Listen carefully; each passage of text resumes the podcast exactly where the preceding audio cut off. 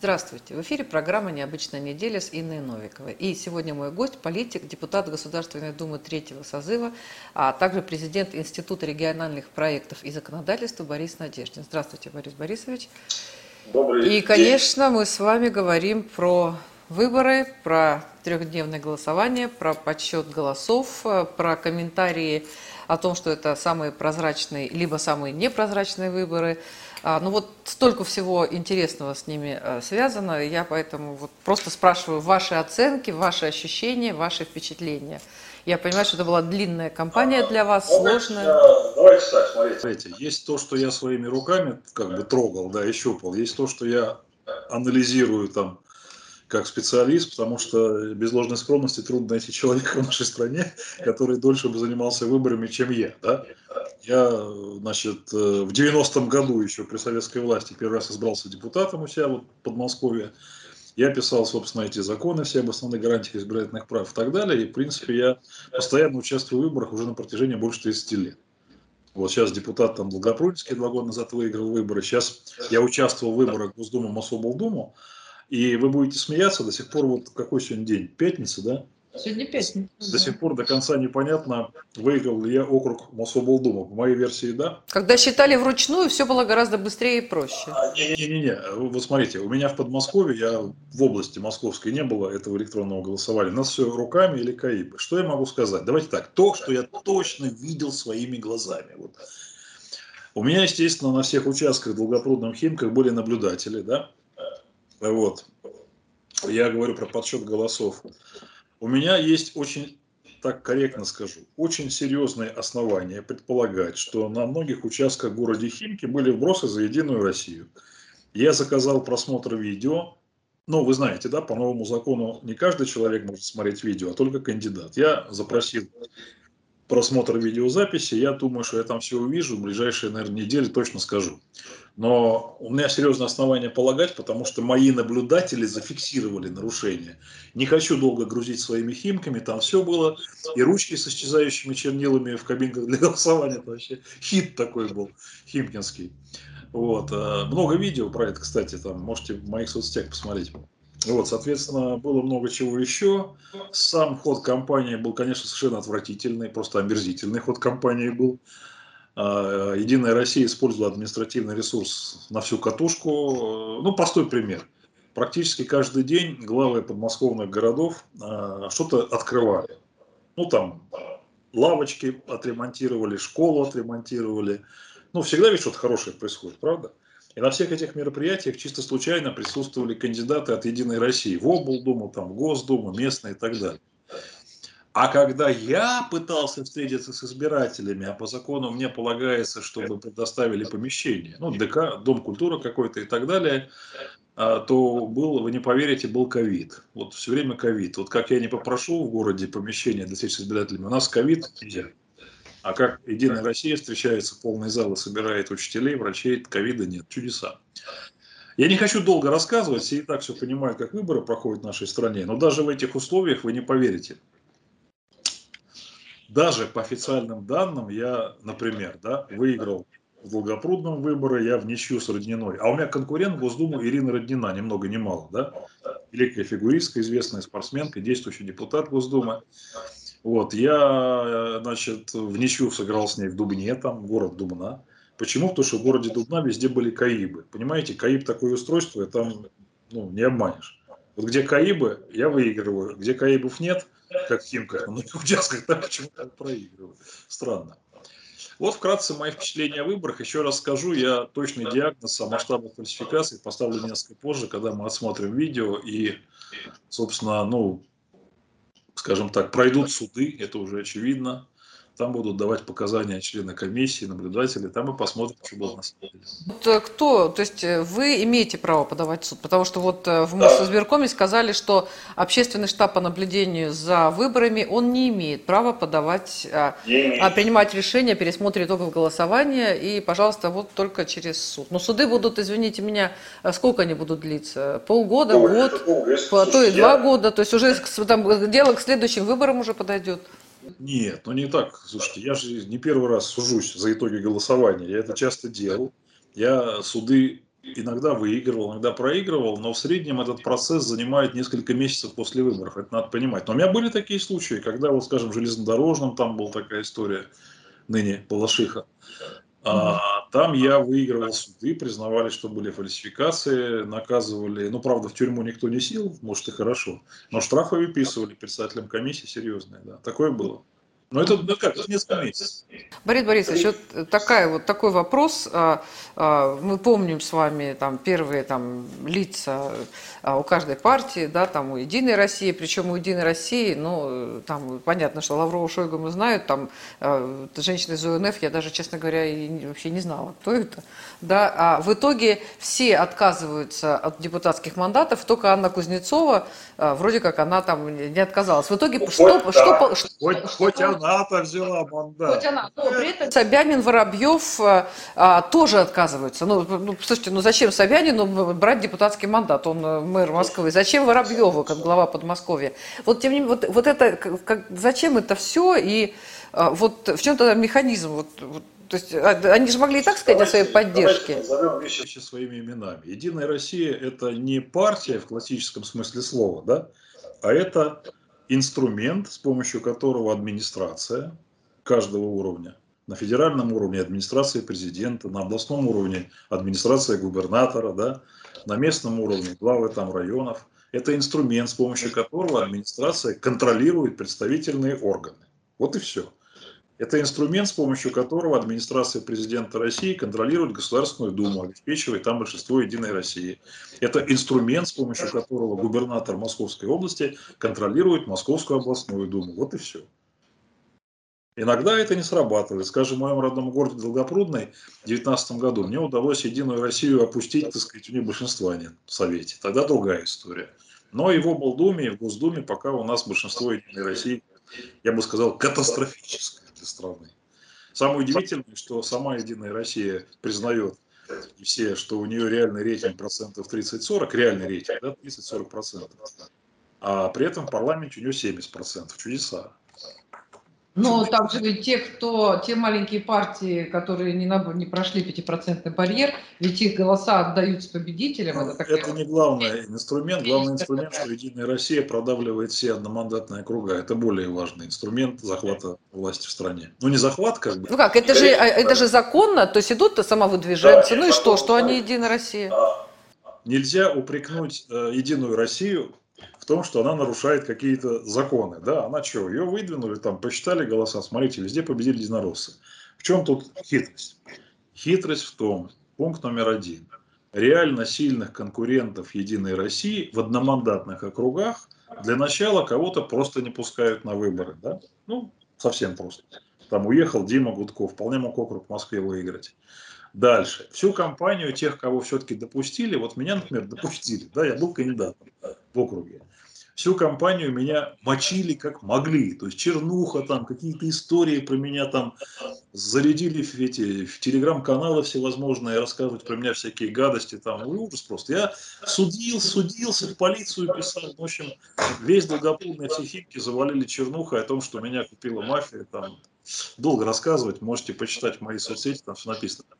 Дальше. Я уже сказал, что всю компанию кандидатов от «Единой России» за ручку водили по всем там мероприятиям, собраниям, выставкам, все трудовые коллективы и так далее, а я элементарно не мог никуда попасть, потому что когда я пишу заявку, дайте мне помещение для встречи с избирателями, говорит, ну ты что, ковид в стране, ты что, с ума сошел, какая встреча с избирателями, какой ДК?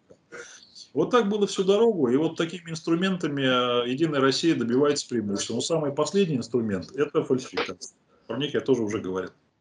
А вот э, как вы относитесь вообще к а, системе, когда у нас же многопартийная система, да, я вот такое мнение слышала, что вообще должны быть две партии, да, и вот э, как бы сначала одна партия у власти, потом другая партия у власти. И вот это все вот то, что в Думе происходит у нас, да, это все вот на самом деле мышиная возня, и это не помогает развитию государства, решению там разных проблем. А вот э, партия назначает свой парламент, своих министров, все нормально, все. Давайте так, вот как это как это, а все счастливые семьи похожи друг на друга, а каждая несчастная семья несчастна по-своему. Это Анна Каренина, Лев Николаевич Толстой. Вот так и здесь. а, все устоявшиеся демократии похожи друг на друга, да, там, ну, отличаются, конечно, но в целом похожи. В Британии там двухпартийная, по сути дела, система в Америке. И не потому, что я люблю Америку, просто потому, что там демократия реально работает, да. То есть сегодня у власти одна партия, завтра прошли выборы, другая. Сегодня там республиканец Трамп, завтра демократ Байден, да. Сегодня там вот Меркель была там 150 лет канцлером, а теперь, скорее всего, будет другой человек из социал-демократов. То есть власть меняется мирным путем. А вот все несчастные семьи, они очень разнообразны в, своей, в своем несчастье. Есть э, совсем несчастные такие, вот Северная Корея, там 100% голосуют за одну партию, другой просто нет. Да? Есть система авторитарная, э, как Российская Федерация, авторитарная система. Она лучше, чем Северная Корея. То есть в парламенте вы сами видите несколько партий, да, четыре, пять даже. Пять даже целых пять. Но при этом у одной партии доминирующее положение уже сколько там, 20, больше 20 лет, да?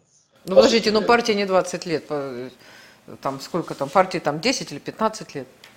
Не, ну с 2003 года уже у Единой России всегда конституционное большинство. С 2003 года.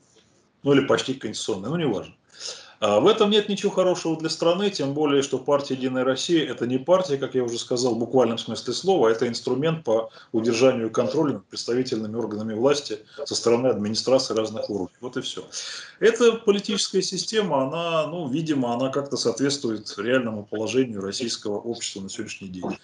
Я не считаю, что это идеальная система, но это точно лучше, чем Северная Корея, и поверьте мне, гораздо лучше, чем Советский Союз в этом смысле, потому что когда я в 90-м году первый раз избирался в депутаты у себя в Долгопрудном, а КПСС была куда круче, чем Единая Россия сегодня, уж поверьте мне. Почему вы сравниваете Россию с Северной Кореей? А какие-то менее экстремальные сравнения у вас вам приходят? Не, можно сравнить, можно сравнить с Венесуэлой. Нет, ну Венесуэла это тоже. Сравнение в нашу пользу. Но в нашу пользу точно, в нашу пользу. Э, нет, а какие есть э, там европейские, может быть, страны? Или вы считаете, что Европа это сплошная демократия? Европа это Нет, просто конечно, свобода слова? А у всех свои проблемы. Я совершенно не считаю, что нам нужна прямо какая-то европейская там демократия. Мы свой путь абсолютно абсолютно свой путь. Я считаю, что путь Российской Федерации, если брать постсоветские страны, да, но точно заметно лучше, чем путь Украины, с одной стороны, да, и точно лучше, чем путь э, Узбекистана или Таджикистана тоже. Ну, в этом смысле, мне кажется, если брать постсоветское пространство, мы очень даже неплохо смотримся. Ну, знаете, если вспомнить там ту же Америку, а, извините меня, там а, были разные ситуации. А, и Раз. помните, когда выбирался там Буш-младший, когда там был Алан Гор, и там а, с Техасом, со штатом Техас, там тоже были всякие фокусы, да, и с Хиллари Клинтон... А, ну, с Трампом, там, то есть, когда Трамп сейчас э, с Байденом, а, там тоже, в общем, были всякие вопросы. То есть, на самом деле, говоришь, что только это у нас, и только в, Север, ну, в Северной Корее. Нет, только у нас, но, наверное, это тоже неправильно.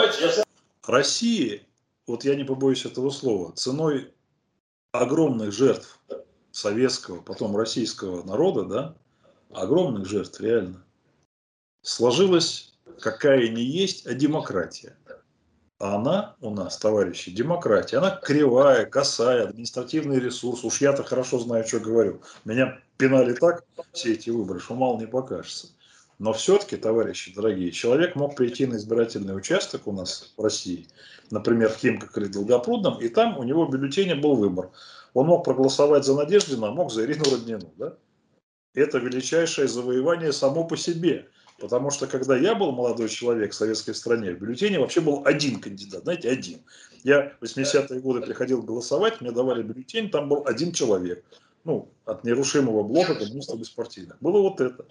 И сейчас, конечно, когда мне говорят, многие молодые люди, все пропало, Путин кровавый тиран, там все это такое. Говорю, товарищи дорогие, я вижу, у нас много недостатков в стране, поверьте мне, может быть, даже лучше, чем вы, я вижу эти недостатки.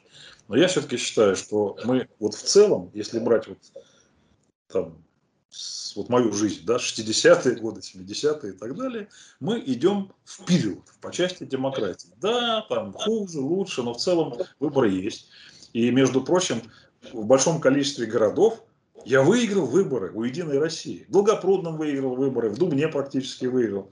Да, я сильно проиграл родниной там сельские районы, да, ну, что я могу ну, сделать? Не надо для них. Да, в Дмитрове и в Таломском, Дмитровском районе там явка 60%, и все за Единую Россию, это да. Но наука Града я выиграл, а на физтехе, физтех, знаете, центр такой, физтех, я вообще как Кадыров получил результат, знаете, на физтехе. Как Кадыров в Чечне. Я получил почти все. Вот, ну, почти, да. Поэтому все не так плохо. Где наука Града, я выигрываю выбор. У Единой России, вот я конкретный Надеждин. А, конечно, там у Дмитрия Виталдами у меня немножко хуже пока. Но это нажимают. У меня все еще впереди. Я по меркам современной демократии начинающий политик, мне 60 еще нет. Ну, такой вообще еще юноша, можно сказать. Сейчас там у чиновников вообще у них же сняты возрастные ограничения. Сначала было 60, потом 65, 70, 75, теперь уже сколько? Господи, а, Ресин, ему 80 лет, он пошел на выборы-то. Сколько ему? Он, он говорит, но видно, что человек такой возрастной. Я не представляю, как он будет исполнять э, депутатские обязанности. Ну, наверное, как-то... Наверное, как-то Мы как желаем Владимиру Иосифовичу в первую очередь здоровья и долгих-долгих лет жизни. Дай Бог. Ну да, ну вот э, хотела тоже э, как бы мы все про демократию э, в, в ПАСЕ. Мы же то там то участвуем, то не участвуем, то вроде все нормально, да, то опять тут нас обидели. Сейчас депутаты приехали, и вот вы говорите, мне нельзя проводить, потому что мероприятие, потому что коронавирус. А наши приехали в ПАСЕ, им говорят, извините, коронавирус, по Страсбургу гулять нельзя, только вот тебе вокзал, а, а, там здание ПАСЕ и никуда больше. Коронавирус. При этом типа делегация Украины, там еще какие-то делегации, все прекрасно гуляют. гуляют. Двойные стандарты. Двойные стандарты. В этом нет ничего хорошего. Я в этом ПАСЕ был делегатом от Российской Федерации, ну вот э, в нулевые годы в начале. Могу сказать, что было примерно то же самое. Тогда нас, Российскую Федерацию, лишали голоса за Чечню. Да, ну как бы там своя история была. Вот, э, нарушение прав человека типа в Чечне. Но это еще с 90-х годов, да, помните там всю эту историю. Сейчас нас лишают права голоса за Крым, там, как я понимаю, да, и так далее. Но это обычная история, и в этом нет ничего удивительного. Я только одно знаю, что, э, значит, собственно говоря, мне кажется, нам все-таки нужно оставаться в этом ПАСЕ, потому что само по себе а, эта парламентская ассамблея ничего не решает. В смысле, она не может принять решений обязательных, но это площадка для диалога. Хорошо, если мы там есть, и еще лучше, если нас там слушают и уважают. Ну, наверное, где-то там в тайне э, от микрофонов э, и камер уважают и слушают. И мне депутаты тоже рассказывали, что э, вне заседаний там прекрасные отношения, прекрасные диалоги и очень интересно.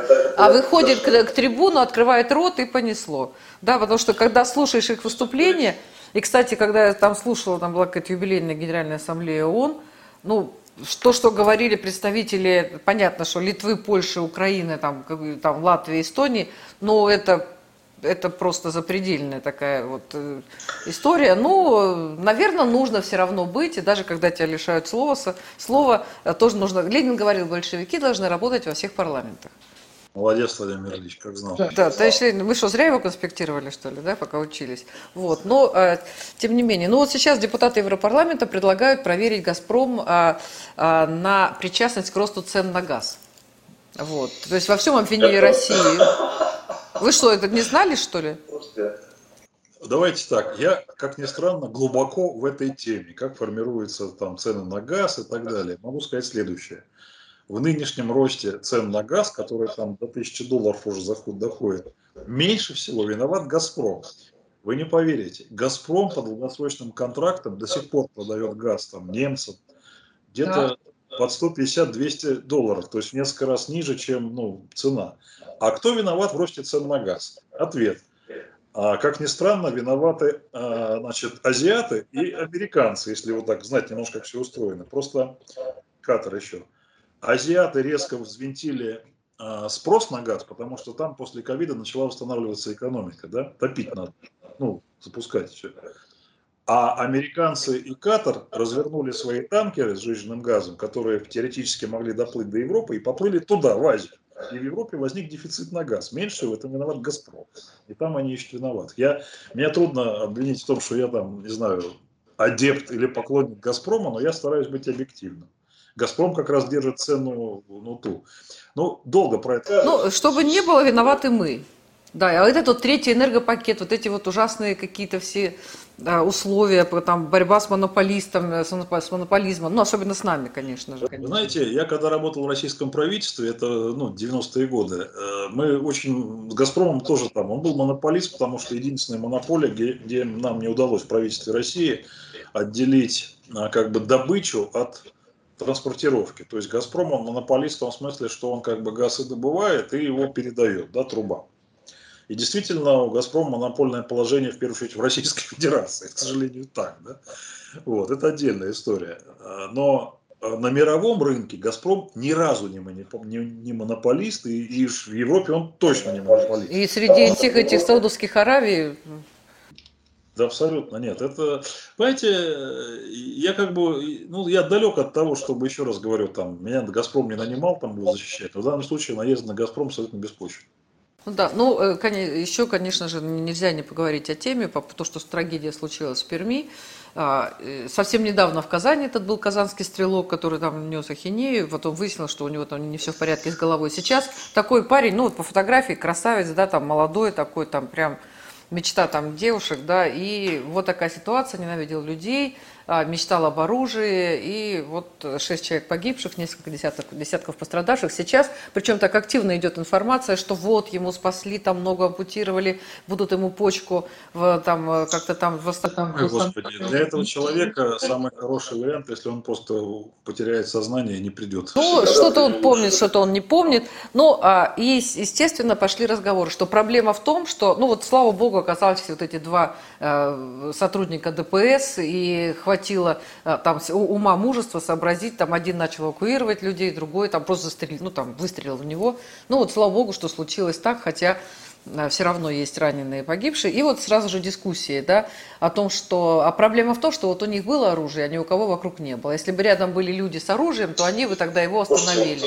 Я, я вам так скажу. Э, я, я тоже вот тот самый случай, чего вы не возьмете, я глубоко в теме. Да?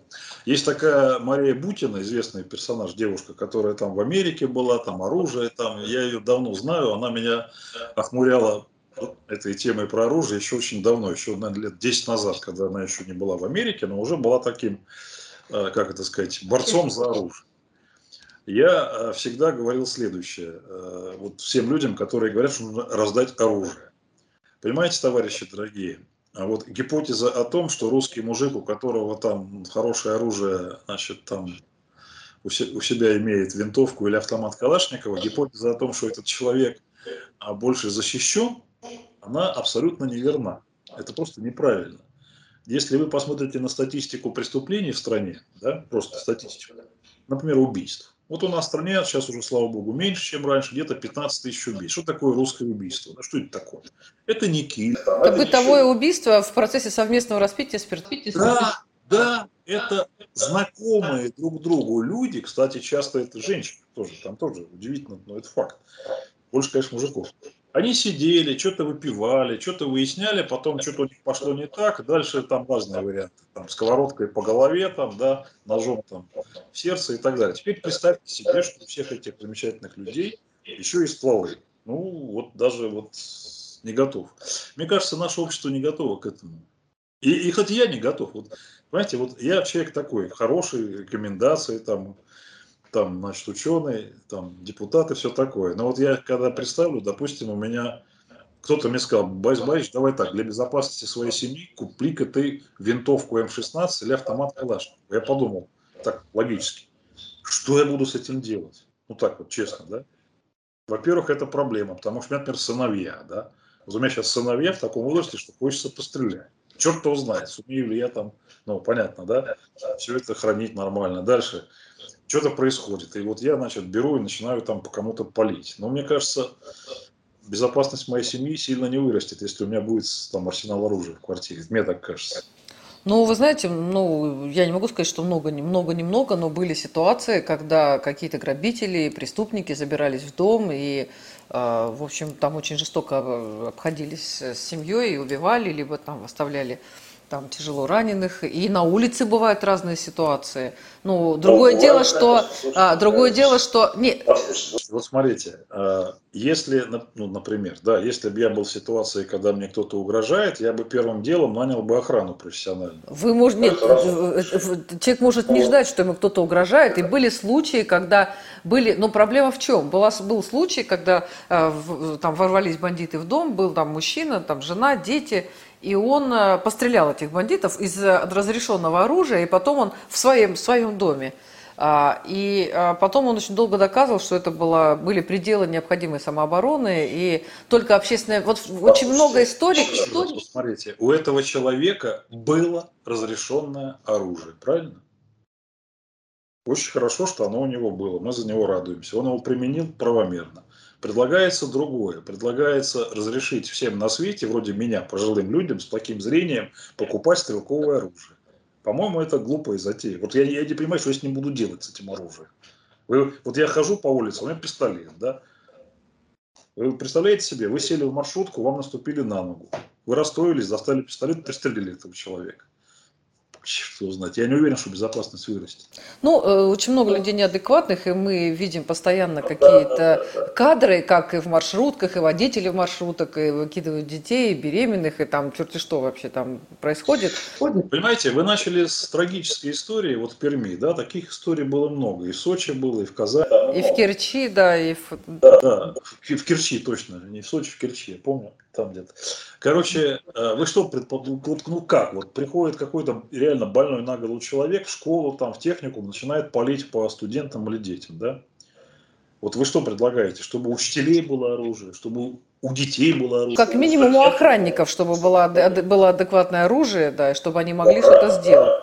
Нет вопросов, у охраны может быть. У охраны может быть адекватное оружие. Нет проблемы. Раздайте оружие охранникам, у которых есть погоны, там, навыки, сдача экзамена по стрельбе, не вопрос.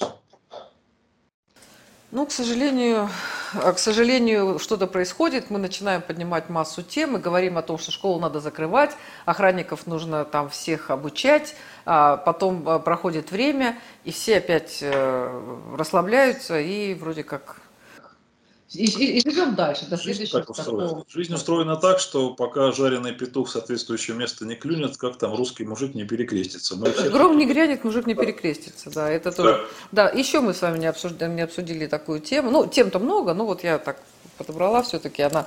А, по поводу Александра Литвиненко, да, и уже этой истории уж, мне кажется, лет 10-15. А, а, это, том, которого отравили, это которого, да, отравили, вот обвиняют Россию, нет, э, вроде доказательств нет, но все равно мы во всем виноваты. Сейчас э, суд, постанов, ЕСПЧ постановил выплатить, чтобы Россия выплатила 100 тысяч долларов вдове Александра Литвиненко, а при этом учли отказ властей, то есть власти России отказываются передавать документы, вот. Э, при этом э, появился одновременно же в Великобритании появился третий э, подозреваемый по делу Скрипаля. Это все так сразу у них там, они ведь то ли выборов ждали, то ли чего. Вот. Это некий Денис Сергеев, сотрудник спецслужб тоже.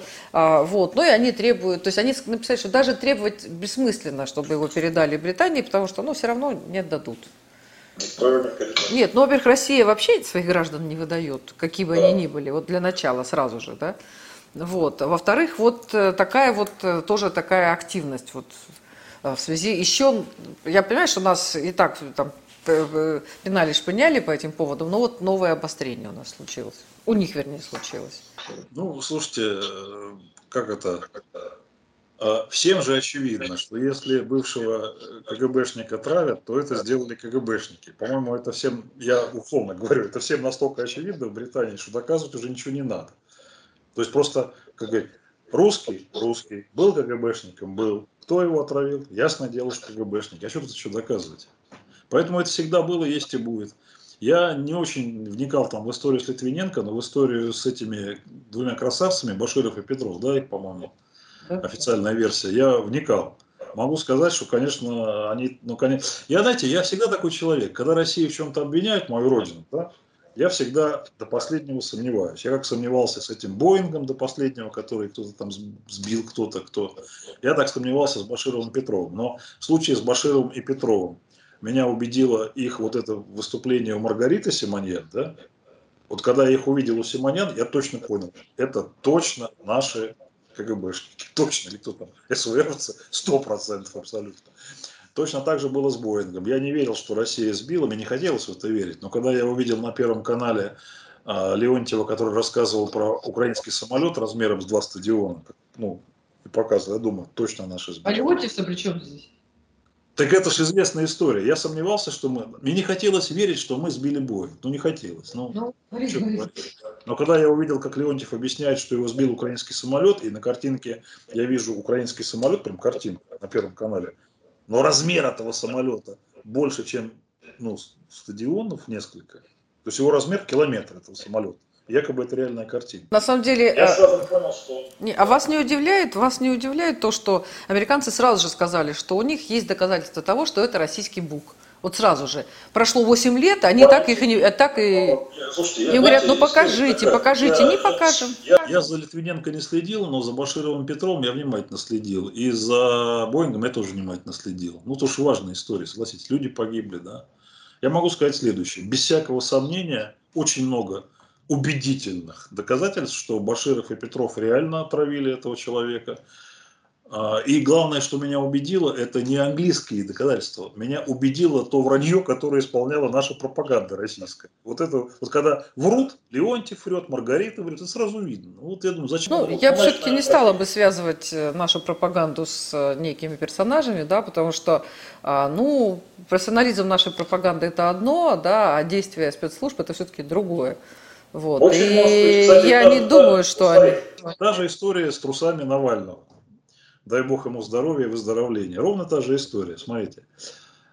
А Навальный что-то там рассказывает. Меня отравили, там, пятое, десятое. Я человек такой, я до последней секунды не хочу верить, что наши сотрудники спецслужб травили Навального. Вот я не хочу верить, потому что, ну как, ну не хочу. Все идет хорошо. До того самого момента, когда почему-то чему-то, не возбуждается уголовное дело по факту ну, клеветы гражданина Навального. Понимаете, в чем вопрос, да? Посмотрите, человек на всю страну говорит, мне в трусы насыпали яд агенты КГБ. Ну, там условно, да, вот их фамилии, вот их зовут. Казалось бы, что проще? Вышли эти люди, вот мы вышли на теле, вот Баширов и Петров вышли. Эти люди выходят, говорят, ничего подобного, мы никого не травили, пятое, десятое. И возбуждается уголовное дело по факту того, что гражданин Навальный оклеветал, нифига себе, обвинил в убийстве конкретных людей. Понимаете, да? Ну, но поскольку этого ничего не происходит совсем, нас, нам не людей показывают эти. Слушайте, и но... Вот я начинаю думать, что-то такое, наверное, они скрывают. А что ничего, что вот новичок это такое боевое такое вещество, которое, если бы он там, там где-то там в трусах, не, там, не, не, то там я самолет, самолет был бы там весь отравлен, не только там Навальный, весь Слушайте, самолет. Товарищи, ну что это такое? Я, можно я вот давайте я вам честно вот скажу. Говорите, что думаете, да. Все а, зависит от концентрации отравляющего вещества. Цианистый калий в маленьких дозах, совсем маленьких, вы знаете, стимулирует определенные процессы в организме. Точно так же и вот эти вещества, которые, ну, фосфорорганика, которые новичок. Вот они в дихлофосе есть. Клопов травят, да? Новичок есть в дихлофосе? Это абсолютно то же самое вещество, просто концентрация другая. Так и здесь. Хлорка, обычная хлорка. Если вы в небольших дозах хлоркой там помоете что-то, у вас сдохнут микробы. А если вы выпьете это сами, вы умрете сами. Так и это. В маленьких дозах новичок абсолютно э, не отравляющее вещество, в смысле глобальное. Но... Ну, я не, не великий специалист в отравляющих веществах, но мне все-таки кажется, что я это очень, очень серьезная такая вот история, да, и у нас тоже как-то чуть-чуть что, Россия виновата во всем, видите, и Литвиненко, и э, Скрипали, и газ. а что тогда вы... И, и, и, и я на... до последнего не верю, до последнего не верю в том, что Россия в чем-то виновата. Более того, когда мне про это рассказывают там англичане или американцы, я, как правило, не верю. В рот гады. Меня, вот я вам честно говорю, меня убеждает не то, что они говорят, меня убеждают в том, что Россия не права, но не Россия, а наши там спецслужбы, не действия американцев, а реакция нашей пропаганды. Вот когда я слышу, что они мне в ответ говорят, я думаю, о, ребята-то врут, думают, знаешь, что-то там есть. Вот в чем проблема. Ну, эта тема, мы вот с вами как один-два, вот вы сказали, я все равно говорю, что пропаганда это одно, да, а действие другое. Если говорить про наши спецслужбы, то то, что они делают, мы еще и через 50 лет, а то и через 100 лет не узнаем. На самом деле это все под таким грифом секретно, что наша пропаганда, их пропаганда может говорить все, что они хотят. Это может не иметь никакого отношения к действительности. Есть только одна разница. Знаете в чем?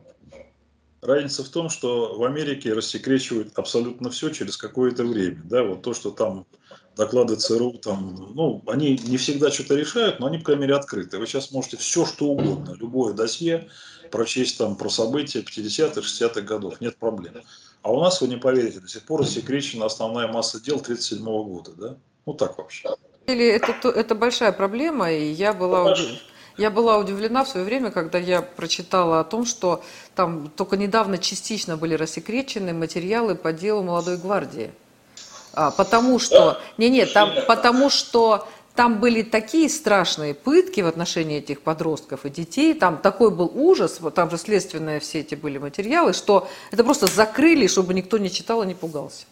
И поэтому закрыли как раз, а, закрыли как раз для того, чтобы просто не расстраивать, ну, как бы не пугать людей. Нет, там да, другие мотивы. Самое мотивы закрытия дел 1937 года совершенно другие, потому что они настолько ужасающие все эти вещи, настолько понятно, какая-то адская машина была НКВД, да, что это бросает тень, определенную тень бросает на современные российские спецслужбы. У нас же до сих пор там Дзержинский красавец, все хорошо, там верните памятник. Это культ определенный спецслужб, он для страны, я считаю, вреден, но пока так. Ну, это тоже тема такая, что поскольку не было какой-то такой все-таки а, полной статистики и цифры, кто-то говорит миллионы, кто-то говорит э, сотни тысяч. Смотрите, статистика, она есть, достаточно понятна, э, она есть. В принципе, я думаю, справку, которую дали Хрущеву к 22 съезду, она в целом... И какая, сколько, сколько, сколько там было? Она в целом адекватна. Нет, сколько, сколько там названо репрессированных? Расстрелянных, я могу ошибаться, но 760 тысяч, по-моему, расстрелянных, масштаб такой. А вот через лагеря одновременно находилось 2,5-3 миллиона человек. Но прошло через них, конечно, больше. Штаб да, похоже, похоже на... Штаб такой.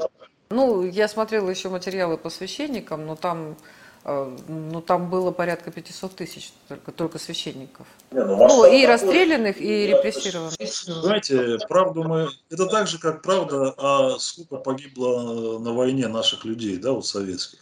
В советское время нам говорили 20 миллионов.